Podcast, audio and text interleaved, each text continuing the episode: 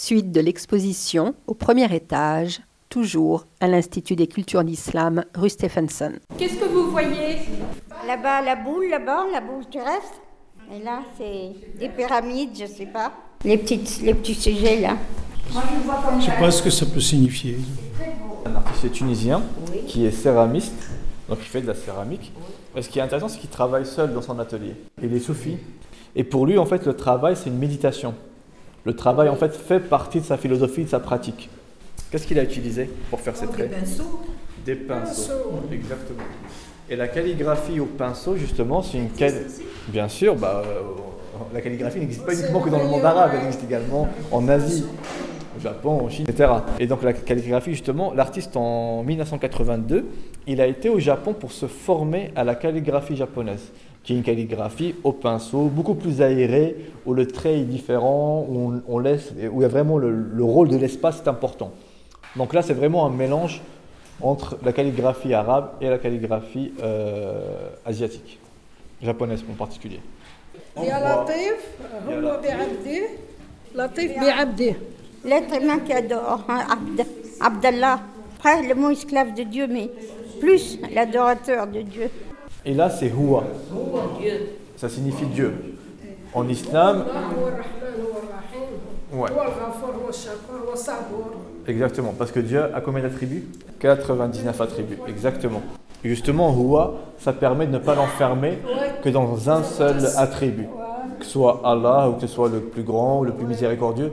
Donc on dit lui, et généralement beaucoup utilisé dans les chants soufis. Et justement, les chants soufis, c'est beaucoup donc en cercle, la signification du cercle et la répétition. Huwa, Huwa, Huwa, que tu viens de nous dire. Et un autre élément, donc je vous ai parlé également de, son inspiration euh, japonaise. Alors là, vous avez des cercles partout, ici, euh, qu'on en voit ici, ici, etc.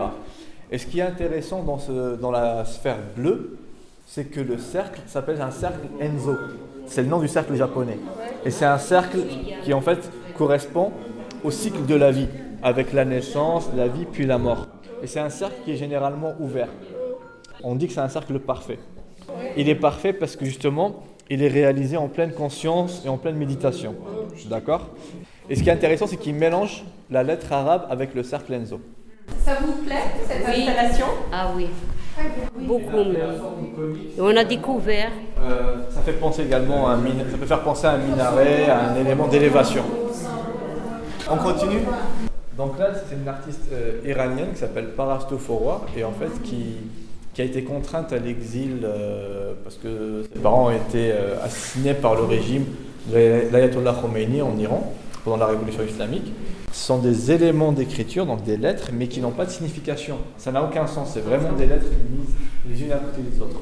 La réaction des gens, que vous avez eu d'ailleurs, certains d'entre vous ont eu, qui était de ne pas rentrer, c'est très intéressant.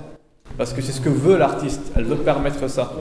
Parce que c'est très rare qu'on puisse marcher sur une œuvre, sur une œuvre d'art, c'est très rare.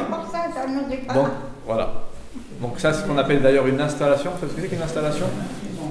Donc une installation, justement, c'est quelque chose qui est pensé par l'artiste euh, pour, être, pour qu'il y ait une interaction avec le public. L'interaction qui, qui est la vôtre, c'est quoi? C'est de marcher sur l'écriture, c'est éventuellement de l'effacer un petit peu, de marcher sur des, espèces de petites balles de ping-pong qui sont elles-mêmes calligraphiées, mais des fois qui peuvent être, euh, qui peuvent être écrasées Ah euh, oui. par le public, pas de manière volontaire Oui. naturellement. Formidable, hein Hein. Donc c'est une œuvre qui vit, qui, va, qui se modifie, qui est légèrement effacée, etc. Est-ce que ça vous intéresse, euh, cette idée de pouvoir interagir comme ça avec l'œuvre? Faire la différence entre ce qui est permis et, et ce qui est pas autorisé. L'artiste, elle permet également vraiment ce, ce- ce dont j'ai parlé, c'est-à-dire un double blasphème. Pourquoi double? Donc ça, un premier blasphème, c'est justement de pouvoir marcher sur... euh, Piétiner. piétiner, alors que ce n'est pas du courant. On croit que c'est du courant. Est-ce que vous avez eu du mal à rentrer dans la pièce ou pas? je l'ai trouvé mais fantastique, franchement. je- oui, je pensais que c'était, c'était une, une écriture de- du Coran. Je ne voulais pas rentrer, je ne voulais pas marcher. Blasphème. Parce qu'on assimile souvent l'écriture arabe à la langue du Coran, en fait.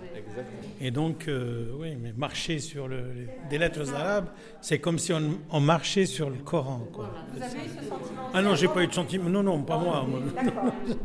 Je pas de sentiment, moi. Deuxième élément, c'est justement une œuvre d'art, le fait qu'on puisse marcher sur une œuvre d'art.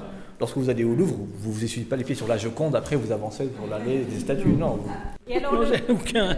blasphème dont parlait Lounès, qui est le fait de marcher sur une œuvre. Une œuvre, oui. Est-ce que ça, vous l'avez ressenti? On ne savait pas que c'était une œuvre au début. Au début, on pensait que c'était le Coran. J'ai essayé de marcher dans le blanc pour respecter. Non, non, c'est vrai, mais je, je sens la pièce très belle. Ah, immense quand on arrive, c'est beau, hein. mais j'ai pas pensé au blasphème. C'est un respect par respect. Euh, pour l'écriture, oui. Et les petites balles de ping-pong euh, Ah, qu'on c'est voit dans un coin C'est amusant. Je les trouve mignonnes. Vous avez pensé qu'on pouvait aussi peut-être les toucher Non, je, on n'ose pas parce qu'on se dit l'œuvre d'un artiste, euh, on regarde, on touche pas. Quand on va au Louvre, on touche pas, on respecte. Quand on va à Versailles, c'est la même chose. On doit garder ses mains derrière le dos, on ne touche à rien. Il ne faut pas toucher les lits, il ne faut rien toucher.